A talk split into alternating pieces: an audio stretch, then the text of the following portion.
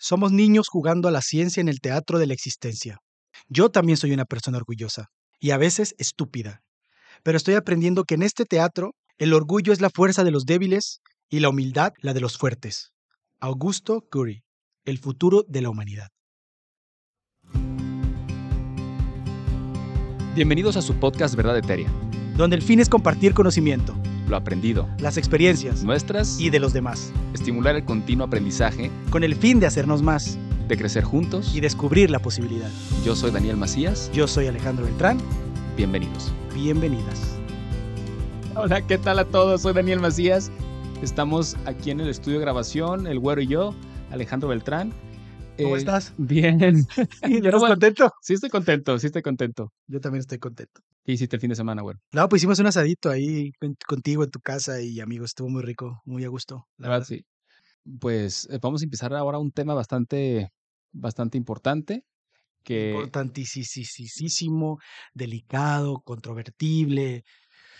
Uf, muchas cosas que hoy involucran este tema. Arrogancia, orgullo, eh, teorías conspiracionistas, conspiraciones que suenan muy reales. eh, Pues es que al final el punto es pensar y cuestionarnos el porqué de todas las cosas y con el fin de ayudarnos, con el fin de hacer mejor las cosas, con el fin de contribuir y tal vez salvarle la vida a alguien. Claro, y quizá de ver a la humanidad como un todo y no individualista, ¿no? No pensar en, en nada más nosotros, tal vez pensando egocéntricamente, y pensar en, en el bien común, en el bien de todos. Y yo creo que ahí viene mucho de lo que platicabas, ¿no? De teorías conspiracionales, en el beneficio nada más de unos pocos. eh, Pues es que a veces no nos damos cuenta o no entendemos cómo funciona el mundo, ¿no? Y o no, mm, realmente no o sabemos. no sabemos a detalle quién está a lo mejor manipulándonos como títeres a, a su antojo.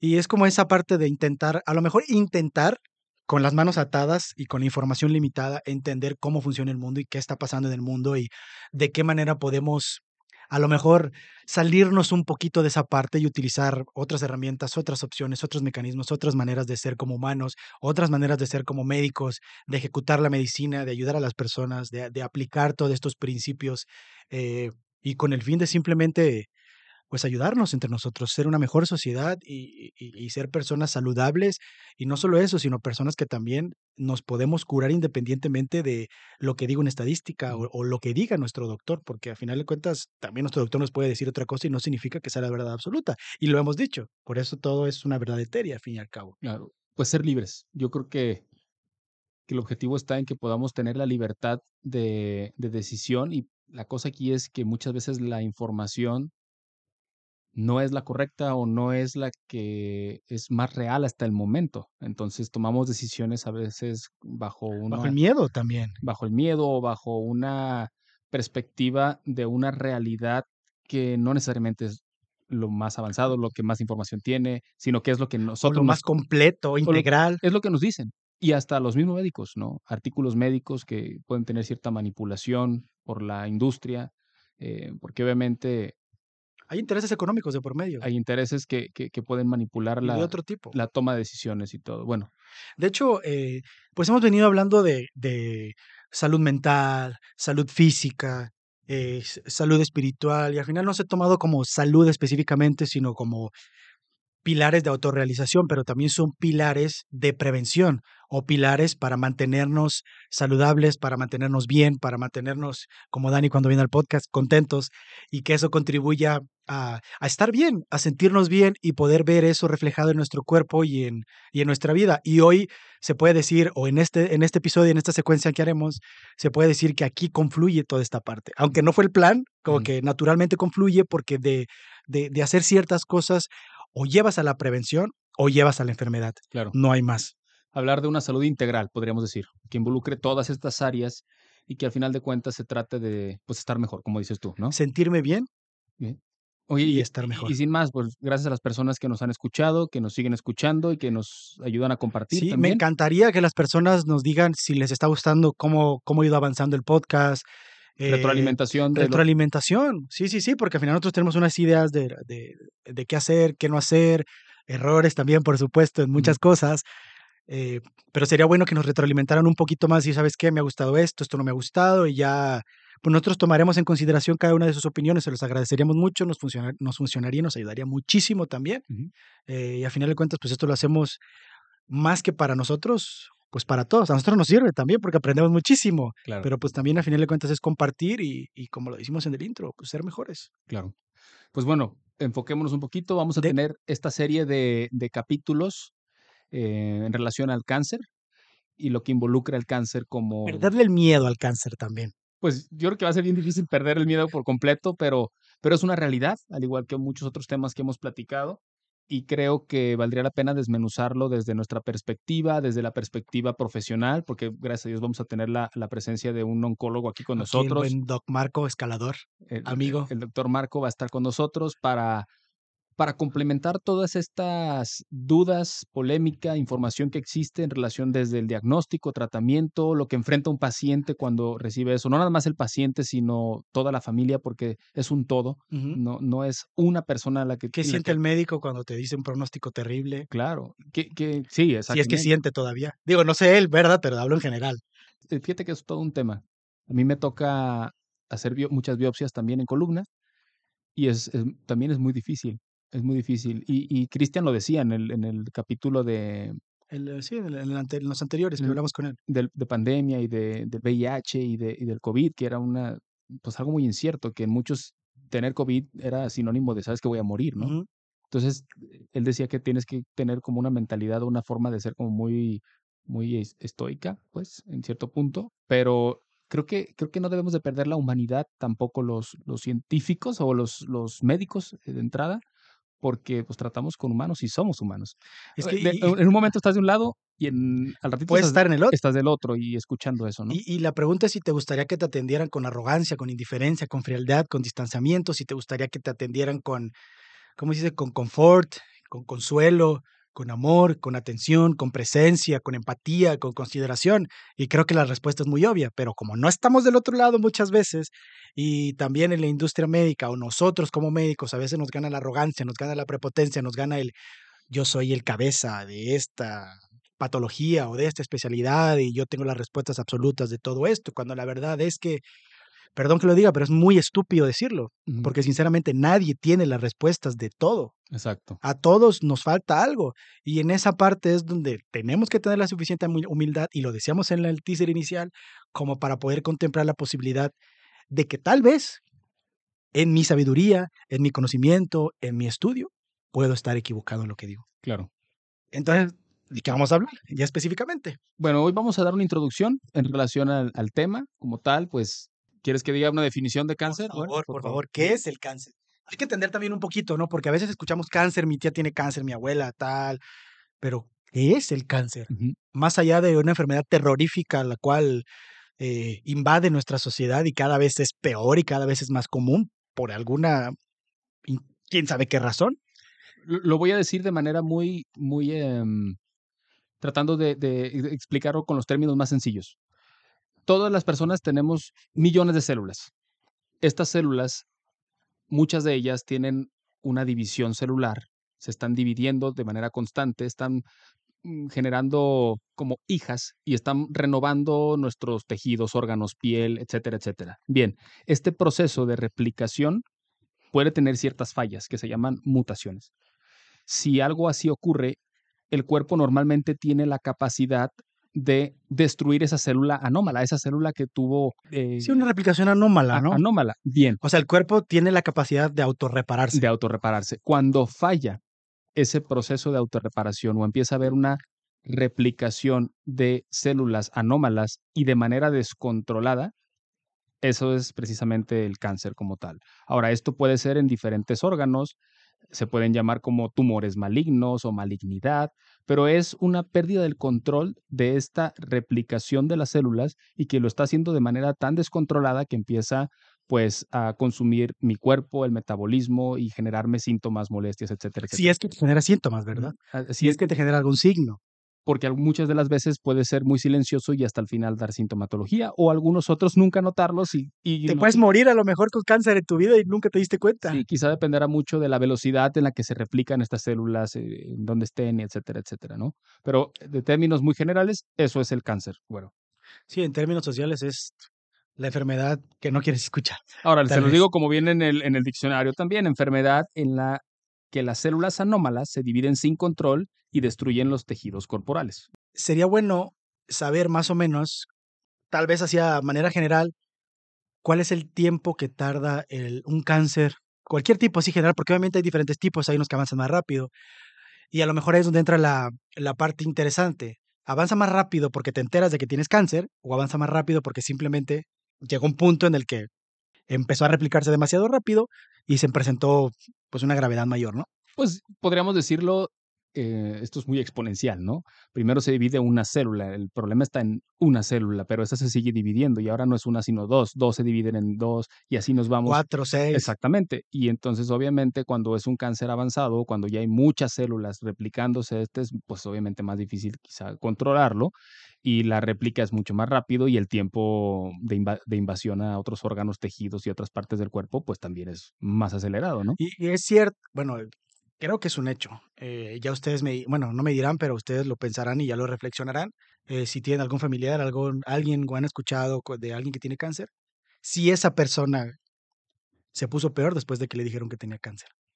Bueno, claro, cada quien puede hacer su análisis. Si me preguntas a mí, yo em, podría decir que tengo la fortuna de, de, no tener ningún familiar cercano, ni de yo personalmente haber tenido cáncer. Pero.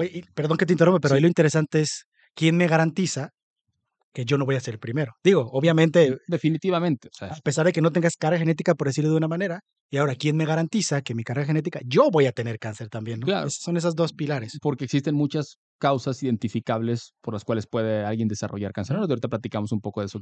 Pero lo que sí em, es evidente es que cuando uno se entera de que tiene una enfermedad o que padece de una enfermedad que puede interpretarse como eh, mortal, porque no necesariamente lo es. Eso es algo importante. Sí, pero el hecho de la palabra ya es prácticamente muerte o sufrimiento, pérdida de pelo. Eso es lo que, eso es lo que la, pues los paradigmas o ideas que tenemos en relación al cáncer, pues influyen mucho. Y entonces el entender, es como si yo te dijera eso, güero, pues te vas a morir.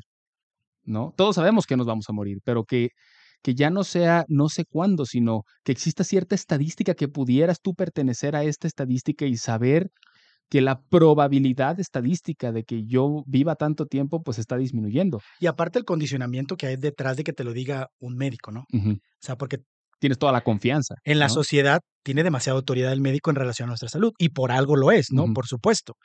Eh, pero que en esa autoridad o en la máxima autoridad que tú le des a alguien que te diga que te tienes un pronóstico de vida de tanto tiempo y que esta enfermedad estadísticamente pasa esto y el otro y el otro, ¿qué tanto influye también en nosotros como para que eso también pase con más facilidad? Pues mm, yo creo que más que pase con más facilidad, ya empieza a meterse la mente dentro de, todo esto y empieza a manifestar situaciones asociadas, em, psicológicas, psiquiátricas, tú y tu familia, empieza a hacer un análisis de todos los panoramas y todas las posibilidades que pueden existir. Y, pues esto es como perder una pierna, perder un familiar, empiezas a, tener un proceso de duelo, un proceso de enfrentamiento y buscar salir adelante, ¿no? Porque aquí no, no ojalá fuera nada más yo pienso y quiero mejorarme, pero eso es una parte, pero muchas veces involucra la situación económica, la integridad de la familia, que realmente haya alguien que esté cerca de ti para luchar contigo en este proceso difícil, porque es un proceso en el cual tú te vas a encontrar contigo mismo, sí. porque vas a conocer lo más real de ti. A veces el sufrimiento y el dolor y en estas ocasiones a veces el diagnóstico del cáncer o haber pasado algo muy traumático es lo que a veces nos hace dejar de pensar en lo poco importante y comenzar a pensar en, en ti.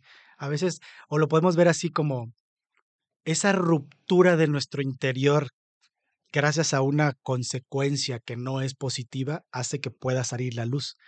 Y ya tú decidirás si tapas de nuevo esa luz o si permites que permee todas las áreas de tu vida y, pues poder evitar que eso te vuelva a suceder. Te lo digo como en la Biblia, hay que morir para vivir, ¿no?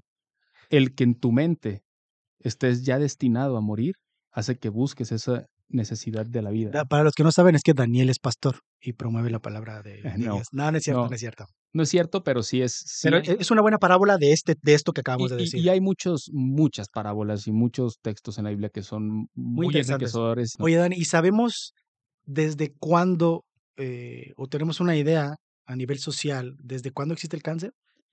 ¿Se sabrá? Me imagino que en la historia del cáncer a lo mejor se sabe, ¿no? Ah, este fue, pero no creo que haya una manera determinada exacta de saber, porque, pues, ¿cómo sabes si nuestros antepasados hace 10.000 años Mm. alguien desarrolló un cáncer? Eh, bueno, pues, eh, quizás si analizamos un cuerpo, este, que esté bien conservado, pudiéramos identificar que desde tal tiempo existía el cáncer, ¿no? O una tumoración o una ¿Y ma podrías saber si lo mató el cáncer o si simplemente murió de condiciones naturales? Pues, tal vez sí, si encuentras un cáncer diseminado que no está en un lado, sino en todas las partes del cuerpo. En fin, entre más vivimos las personas, eh eh, la tasa de mortalidad está, eh, más bien el La esperanza de eh, vida. perdóname, sí, la esperanza de vida obviamente se está haciendo cada vez más, mm, prolongando. prolongando, pues, obviamente se encuentran y aparecen, mm, pues, no no quiero decir nuevas enfermedades, pero se empiezan a diagnosticar más, y también con el desarrollo de cierta tecnología que nos permite, a nivel molecular, hacer análisis desde manera más temprana. Y eso hace que, pues, en la medicina alópata, que es donde muchas personas acuden para buscar y tratar el cáncer, pues, se tengan tratamientos también más nuevos, por decirlo así, con mayor tecnología, y que eventualmente también la estadística hable de que más del 50% de los cánceres diagnosticables a tiempo, pues, son curables. Es como tener, digo, puedo decir una tontada, pero un proceso infeccioso, te doy tal tratamiento, se te quita la infección. Bueno, también eso ya existe hoy día en el cáncer. Y y Critcho lo decía, con el VIH tal vez no lo curo, pero puedo llevarte a tener una calidad de vida normal. La tecnología ha ido evolucionando y con ello la esperanza de vida y la calidad de vida de los pacientes, aún con diagnóstico de cáncer, también está mejorando. lo que sí es un hecho es que los efectos secundarios del tratamiento para cáncer no son los mismos que el tratamiento para VIH o para una infección. No, O sea, definitivamente no. todos sabemos que el los efectos secundarios de una quimioterapia, si conoces a alguien que tiene o que tuvo, lo sabes. Lo viste, eh, lo viviste, lo sentiste, eh eh, en todos los niveles, no tan solo con la con la pérdida de cabello, que sabemos que es casi, casi una garantía, si no es que una garantía de que lo de que lo vas a tener. Depende de los quimioterapéuticos. Claro, Hay claro, claro. algunos que no tienen ese efecto, otros que sí. Yo no soy oncólogo, ya tendremos el tiempo de platicar con Marco también sobre algunos, pues, dudas específicas en relación al tratamiento, pero sí me gustaría que platicáramos sobre las causas. Cuéntame un poquito de eso, Dani. Hay 3 factores que predisponen en cierto punto a desarrollar cáncer. Factores físicos, que son radiaciones ultravioleta e ionizantes.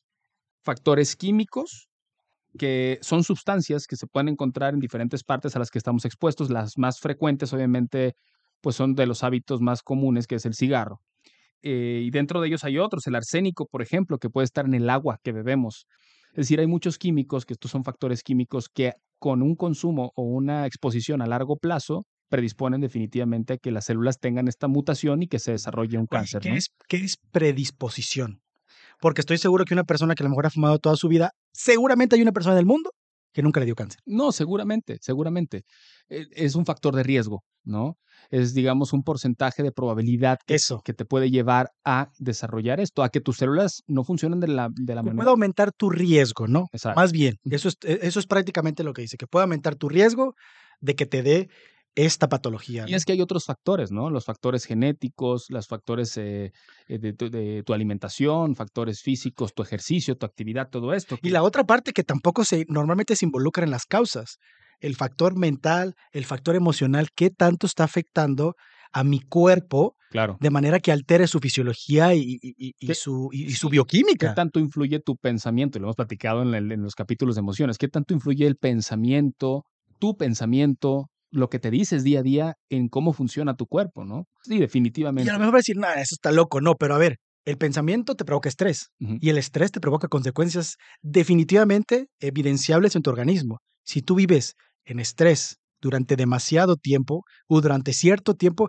es una garantía prácticamente de que vas a presentar Cierto. problemas. No cáncer, pero seguramente vas a presentar un problema de Cualquier salud. tipo de enfermedad pudiera ocurrir, eh, el estrés, dices el estrés, que es la enfermedad, esa es la pandemia más grande que hay a nivel mundial, ¿no? Junto con la depresión, que van de la mano. Y tal vez ese sea la causa primordial del cáncer. Siempre hay un tal vez, ¿no? Hay una posibilidad siempre que exista. Si ahorita lo comentas como el estrés, pues, ¿qué me da el estrés? Pues, quizá me da gastritis, y si yo tengo una gastritis crónica, puedo tener una úlcera, y esa úlcera puede malignizar. Claro. Entonces, puede terminar siendo un Y es cáncer que esa es la pregunta, fíjate, y es la y esa es una pregunta que yo te quiero hacer a ti, y te la hago a ti también, persona que me escuchas. ¿Cómo es posible que con el paso de los años, considerando que la tecnología, que la medicina ha evolucionado tanto, que cada vez haya más cáncer? La nutrición ha mejorado, en teoría, eh, los mecanismos de prevención, la información en relación al ejercicio, pues la información de todo, ¿no? Con tal de estar saludables, en teoría ha mejorado, hay más tecnología, hay muchas más cosas. Hemos avanzado en, en gran parte de todo eso.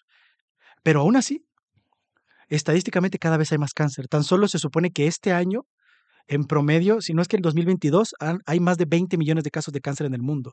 Y se proyecta que para el 2030, 2040 van a haber más de 30 millones de personas con cáncer en el mundo. ¿Qué está pasando en nuestra sociedad? que está habiendo más cáncer cuando en realidad se supone que nos estamos cuidando más. Cada vez hay más, tan solo cuentas de Instagram de salud, de nutrición, de ejercicio, de información. ¿Qué está pasando en nuestra sociedad? ¿Es realmente la pandemia del estrés la que está provocando estos problemas y que no se le esté dando la importancia necesaria a decir, a ver, qué tanto influye directamente en el cáncer, en cualquier tipo de cáncer, en cualquier predisposición a, a, una mutación, el estrés, el pensamiento, nuestras emociones, porque tenemos las causas que tú comentaste, que sí, claro, y son súper importantes. Y falta uno nada más para que no se pase, los, los carcinógenos biológicos, que son infecciones como virus, bacterias y parásitos. No solo comentarlo porque dijimos que eran tres. Claro, pues ahí está. Ok, bueno, todo lo que comentaste es información hay mucha información, estoy seguro, estamos en la era de la informática, hay todo. La tecnología. está por todos lados. Yo puedo agarrar mi celular ahorita, sacar todos los diagnósticos que tú quieras y estudiarlos y leerlos. Informarme, malinformarme, desinformarme, todo. Te, voy, a, te voy a hacer eh, un comentario que para mí cambió mi vida.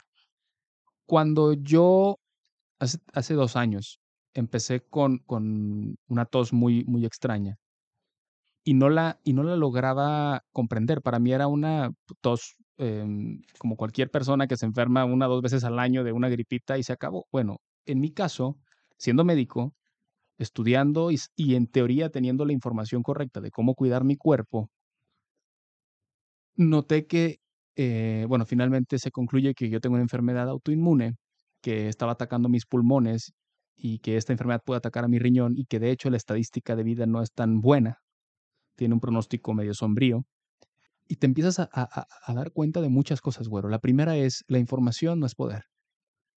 Esa es la primera. pueden existir millones de cuentas de personas haciendo ejercicio, enseñándonos cómo comer, em, informando, pero eso no necesariamente lo lleva a mi día a día. ¿Por qué? Porque eso es salirme de mi zona de confort. ¿Mi zona de confort cuál es? Pues de la cual estoy acostumbrado. ¿La cual te llevó de cierta manera a tener esa, esa, problemática. En cierto punto. En cierto punto. Cada quien lo puede eh, traspolar a su vida. Todos sabemos que fumar es malo, por ejemplo. Esa es información, todos lo tenemos. ¿Por qué la gente sigue fumando, güero? Contéstame por qué la gente sigue fumando. No me importa para nada si me hace bien o me hace mal. Yo pensaría porque, o porque se siente bien. Digo, yo no sé, yo llegué a un momento que probé el cigarro y dije, ¿qué es esto? Esto no, bueno, siento nada. No, Por esa misma razón es que la gente come muchas más calorías que las que su cuerpo necesita no hace ejercicio. Eh, por esa misma razón está postrado y sentando en una computadora eh, ocho horas, diez horas o viendo una película en vez de salir a caminar. Por esa misma razón es que le doy a mi, la tablet a mi hijo para que se entretenga y me deje de molestar. Se llama comodidad, güey. Se escucha fuerte y feo, pero es la realidad. Yo como médico, teniendo información, y la verdad es que yo creí que me cuidaba, pero había muchas cosas que faltaban. Y el no, el, el darte cuenta que tienes una enfermedad que puede acabar con tu vida, sea cáncer o sea cualquier otra enfermedad, te hace recapacitar y decir, ¿qué tanto estoy realmente aplicando esta información que existe? Porque esta información existe no de ahorita, existe de muchos años atrás. Hay muchos esfuerzos de muchas personas emitiendo información sobre cómo alimentarnos, sobre, sobre cómo hacer ejercicio, los beneficios de hacer ejercicio, los beneficios de, de controlar nuestra mente, nuestra espiritualidad, etcétera, etcétera, etcétera, pero que no aplicamos. Por lo tanto, no.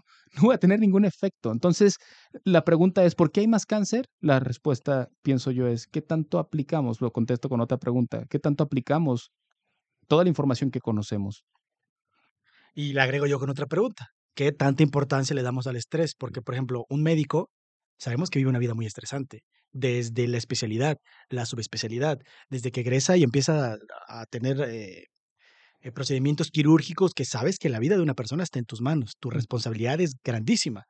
Y en ese hay un estrés, no me puedes decir que no hay un estrés, porque seguramente hay un estrés. Y en esa exposición al estrés continua diaria de si me van a correr de mi trabajo, de si me va a regañar mi jefe, de si me va a funcionar este negocio, de que si voy a perder mi dinero, de que si le puse todo mi patrimonio a Bitcoin, todo eso, todo eso. Si me va a alcanzar para darle de comer a mis hijos, si, si ellos están de salud, si mi hijo se enferma, todo lo que mi mente crea, pero eso es lo que quería concluir, todo lo que tu mente crea, porque muchas veces la realidad no es tan grave.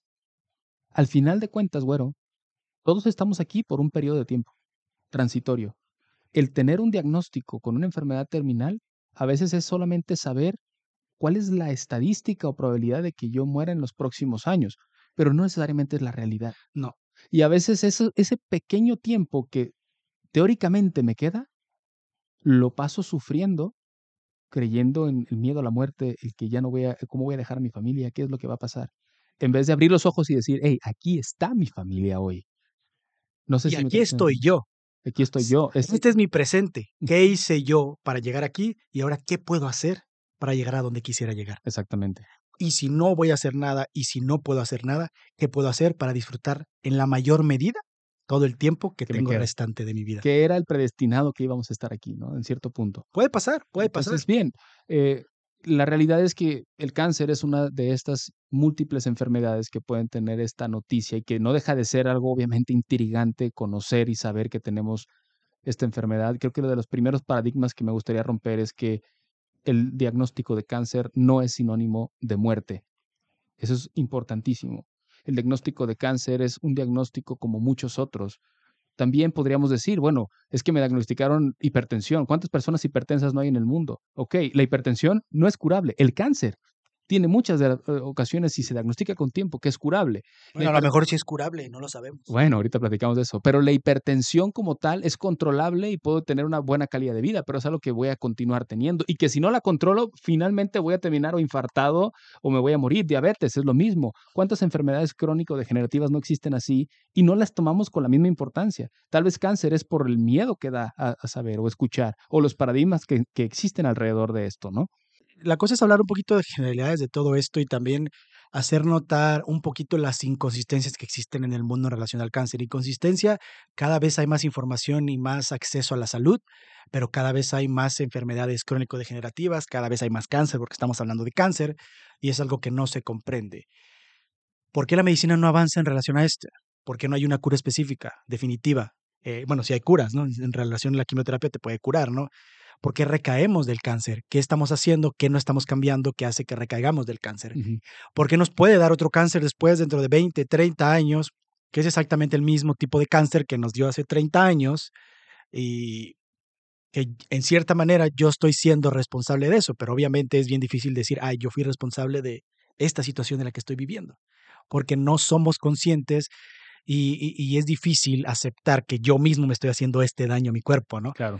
Pero vale la pena recalcar y vale la pena preguntarnos eh, qué tanto está permitiendo la industria avanzar en relación tal vez a un tratamiento definitivo y menos tóxico para el organismo o en relación a una prevención definitiva o a una curación definitiva, tal vez, no sé, con una pastilla, con una inyección o con cierto tipo de inyecciones, pero que no sean tan tóxicas. ¿Qué tanto crees que puede estar influyendo tú, Dani, y tú, persona que escuches también, en, en, estos aspectos? Yo creo que entonces, eso, la pregunta con la cual contestaría eso sería, ¿qué tanto influye mi pensamiento, mis emociones, mi estado general interno, mi estado espiritual, en el desarrollo del cáncer? Porque esa sería quizá la respuesta a todo eso. Porque todos los factores que yo mencioné, en cierto punto, son prevenibles. Claro, claro. ¿Y sabes qué otra pregunta sería bueno hacerte? Y, perdón, ahorita que me decías, y es una pregunta que, que nos podemos hacer todos. Yo ya tuve cáncer y me volvió a dar cáncer. Y me trataron y me quitaron cáncer. Y otra vez me volvió a dar. Ok, entonces hay algo que lo está predisponiendo. Hay algo ¿Qué más. estoy haciendo yo? Claro, ¿qué hay dentro de mí en mi pensamiento? Porque ya me tomaron estudios de todo y estoy perfecto. Hay algo dentro de mí que no he modificado, que tengo que trabajar en él para para poder cambiar esto? Y ahí entra la siguiente pregunta, y es pregunta porque no tengo la respuesta. Si yo cambiaría eso, independientemente del tratamiento del cáncer, ¿lo pudiera curar? O es decir, si yo quito ese factor de riesgo, que ya sea algo que esté dentro de mi mente, de mi pensamiento, que me estresa de manera continua, que, que es el ritmo de vida que tengo o que no es el camino correcto que yo debo de seguir, pero yo insisto en que debe de ser así, si yo modifico eso o lo entiendo o empiezo a escuchar mi cuerpo, y quizá muchos oncólogos se van a reír en mi cara de esto, pero falta el humanismo muchas veces en la medicina y es... No, que no se rían de ti, no, no, que sean conscientes de eso, que, que lo apliquen. Que tanto nos comprendemos en nuestro interior para estar manifestando en nuestro exterior el cáncer. Y fíjate que es algo importante porque, bueno, ahorita voy a decir eso, pero hay algo que también me gustaría agregar a lo que dijo Dani. Pregúntate, ¿cuántas veces en tu día tienes una respuesta de estrés? Cuéntalas. Al final de tu día, ponlas en una libreta. Dije, ah, me estresé en el tráfico, me estresé cuando hablé con esta persona, me estresé cuando me peleé con mi esposa, me, me estresé cuando me peleé con mi novio, etcétera, etcétera, etcétera. Y apúntalas. Y haz un recuento en tu vida de cuántas veces tienes exposición a estrés en tu día. Y entonces, ah, súmalo a lo que está diciendo Dani y date una idea de la integridad y la manera en la que estás viviendo. Y claro, no significa que vas a tener cáncer, pero si lo tuviste, tal vez puedas tener un indicio de por dónde viene. De por dónde viene. O si no lo tienes y estás llevando un ritmo de vida así de acelerado, existe la posibilidad, la pregunta es para ti, ¿existe la posibilidad de que mi ritmo de vida me enferme, independientemente de la palabra que le claro, poner? Claro, claro, y de la enfermedad que pueda llegar a ser. Y ahorita que lo comentamos, se me ocurre, eh, me, acordé de dos libros, acuerdo. Uno que se llama, eh, de hecho, este libro me lo recomendó un neurocirujano hace algunos años, que se llama El Buen Doctor. Y este libro es de un neurocirujano que en su residencia le diagnostican cáncer de pulmón. Y él pues, eh, en su residencia. Es decir, estamos hablando de que es una persona que ha estudiado, pues, básicamente toda su vida por llegar a ser neurocirujano, concluir y, poder empezar a, ejercer su vida apenas y en ese momento le diagnostican cáncer y le dicen el cáncer de pulmón, que ahorita hablamos un poco de estadísticas, pero es de los más agresivos, de los que más mortalidad tiene y de los más frecuentes también. Le diagnostican cáncer de pulmón y acaba de tener un bebé. No les voy a exponer el libro, se los recomiendo. Es una persona que escribe un libro durante y, nos explica todo lo que tuvo que enfrentar, aún siendo médico, en relación a todo esto, porque la verdad es que la etiqueta que tengamos, el título que tengamos, eso no importa. El tener una enfermedad que pudiera ser terminal te lleva a lo más nato y esencial de tu ser independientemente del título que tengas, de quien te hayas convertido, de la cantidad de dinero que hayas creado en el mundo. Termina importando un pepino. eso. Exacto. Y te lleva a lo que creo yo es realmente importante, que es conocerte a ti como persona. ¿Qué quieres hacer aquí? Ese es uno. El, el, el buen doctor, recomendadísimo. Lo pueden conseguir hasta en cualquier, parte. En cualquier parte. Y el otro libro eh, que les quería recomendar en relación a esto, a ver, ya se me fue. Eh, bueno, Ahorita me acuerdo. Ahorita me acuerdo. ahí pasa no, seguro, seguro me acuerdo porque lo tenía aquí en la mente, pero bueno, eh, seguimos. Cuéntame un poquito así de forma rápida, porque quiero retroalimentar eso que vas a contar. ¿Cuáles son los cánceres más comunes? ¿Cuáles son los tipos de cáncer? Lo que sí sé es que hay más de 200 tipos de cáncer y seguramente cada vez se descubren más y cada vez se van a descubrir más. Definitivo. Pero bueno, aquí hablando de cáncer, pues puede el cáncer darte en cualquier parte del cuerpo, en cualquier órgano que tenga una replicación celular y que pues hay una mutación y, listo. Así es que tipos de cáncer pues puede haber una infinidad. Los más frecuentes, eh, la estadística que tengo 2020, em, mama, cáncer de mama en el 2020 había 2.26 millones de casos pulmón, que es el que platicábamos. Es de lo que comen las farmacéuticas. Ahorita del cáncer de mama. Ahorita platicamos de eso. 2.21 millones de casos. Colon rectal, 1.9 millones de casos. De próstata, 1.4 millones de casos. De piel, 1.2 millones de casos. Y de gástrico, 1 millón de casos. Y de los cuales, importante comentar, los más agresivos son pulmón, colon rectal y hepático. Anteriormente Mama era uno de los principales de mortalidad, pero como platicábamos al principio, perdón, ha cambiado el tratamiento a tener muchísima más expectativa de vida y curación, ¿no? Pero bueno, de manera general, 2020 es la estadística, bueno. Fíjate que es bien interesante porque sin duda hay algo que está pasando en nuestra sociedad, hay algo que está pasando con nuestras mujeres, hay alguna manera en la que estamos viviendo en, que, que, que nos está o las está predisponiendo a que esto suceda. Mm. Pero nadie se está preguntando el trasfondo de esto, qué está pasando realmente, que este tipo específico de cáncer está sucediendo tanto.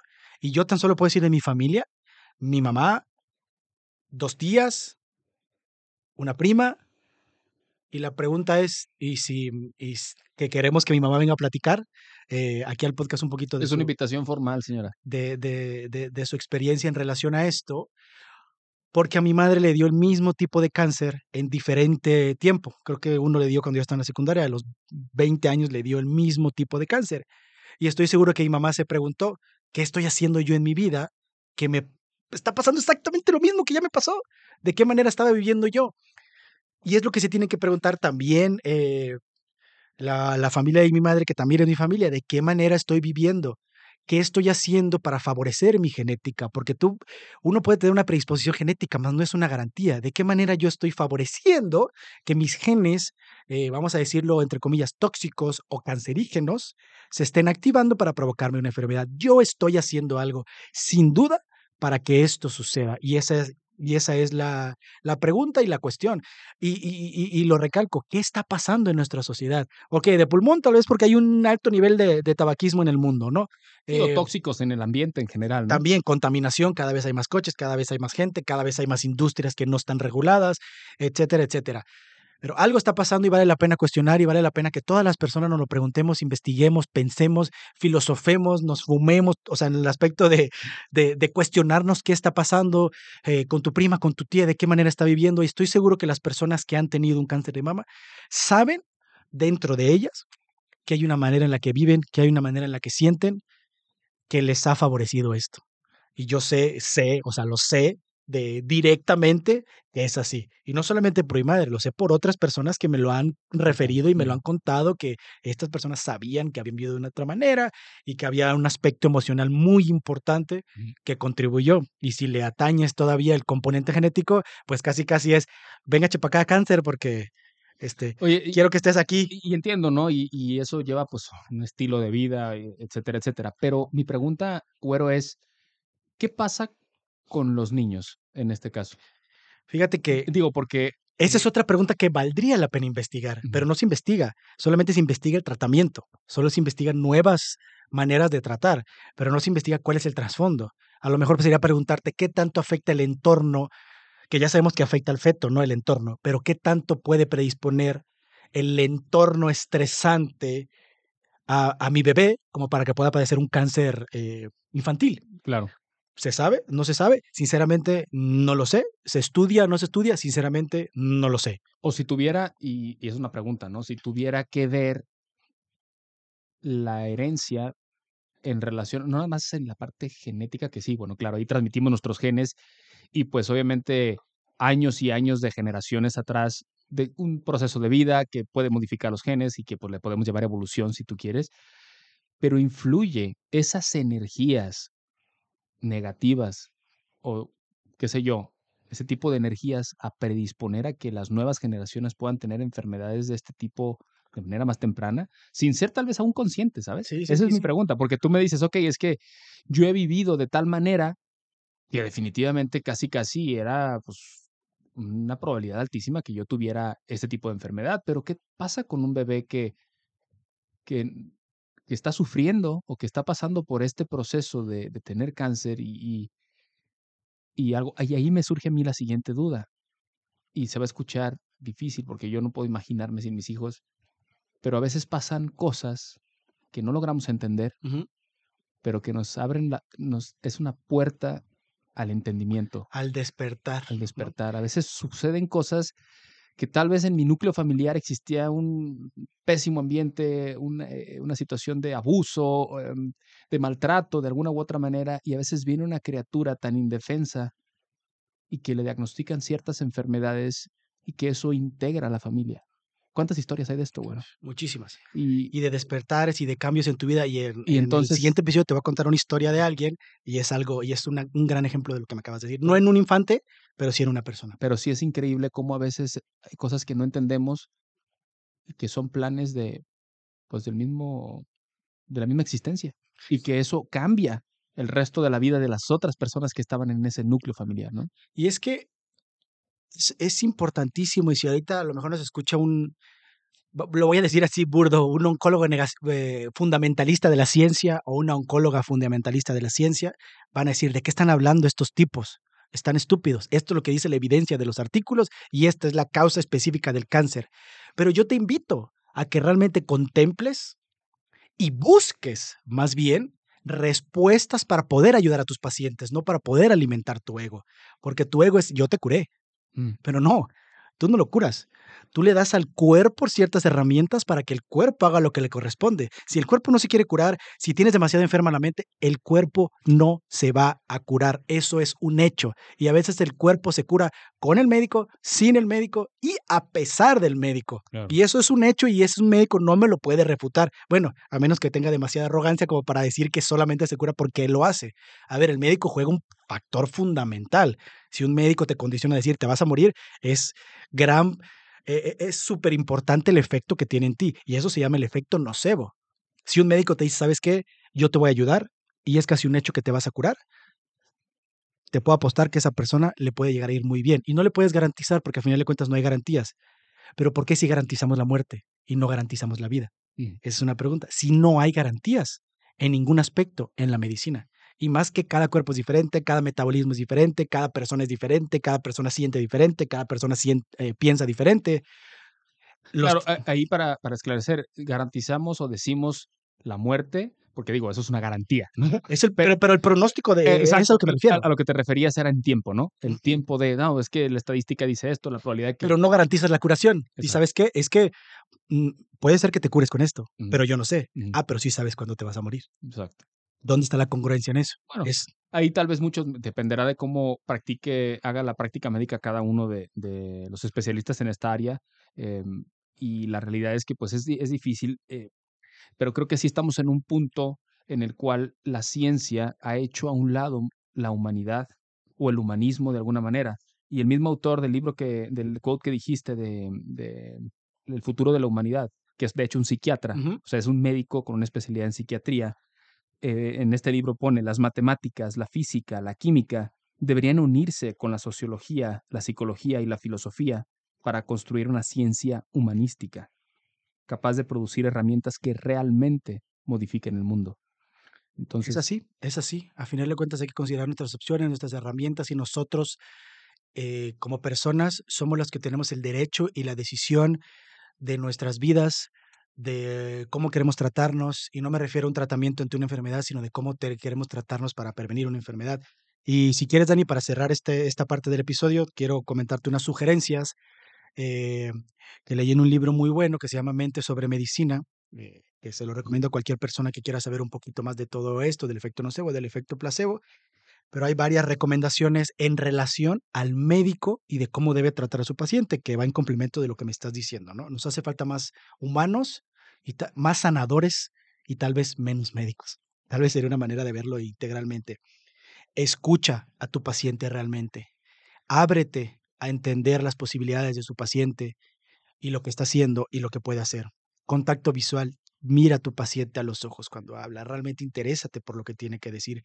Calma, tranquilidad. Eso es lo que debes tú transmitir a la persona que acude contigo. Consuelo, por supuesto, ante cualquier noticia negativa, ante cualquier situación que puede ser catastrófica, consuelo, presencia. Eh, invita a tu paciente a que sea tu socio, a que sea tu socia en la elección del tratamiento que vas a tener, porque la medicina, aunque quisiéramos, no tiene todas las respuestas, aunque quisiéramos, no tiene todas las soluciones, tiene opciones y es una opción y no deja de ser el pilar de, la salud en nuestra sociedad. Evita juzgar lo que hace o no hace tu paciente, más bien aléntalo a que haga lo que sabes que le puede servir y déjalo o ayúdalo a que deje todo lo que no le sirve. Si es que realmente estás considerando la parte integral. Educa, pero no dictes. Escoge bien tus palabras, especialmente esto es súper importante porque tus palabras pueden afectar o pueden ayudar a tu paciente a sanar. Que confiar en tu intuición en relación a sus pacientes, respeto, darle seguridad a tu paciente de que no está solo en este proceso o que no está sola en este proceso, independientemente de que tenga o no a su familia. Ofrecer esperanza porque tú nunca sabes si ese paciente es la persona que se puede curar y que puede ser la excepción de la estadística. No lo sabes, no lo sabemos y eso es un hecho. Ofrecer un alivio al estrés, porque normalmente vamos al doctor y nos estamos predispuestos a que nos dé una noticia negativa. En realidad debemos buscar la manera de, ok, si pueden haber noticias negativas, pero buscar la manera, como le dije, dar las noticias y de ser un pilar de paz y de sanación, no un pilar de estrés y de maltrato. Eso es unos pequeños números de cómo podemos ayudar y cómo podemos mejorar como médicos y en general como personas en relación a cualquier tema, a cualquier parámetro y especialmente enfocados a lo que estamos hablando, que es el cáncer. Si las poderosísimas compañías farmacéuticas dependen de la existencia de enfermos para vender sus productos, ¿cuál es el interés que ellas tienen en desaparecerlos? Recuerden, lo único que existe es el aquí y el ahora.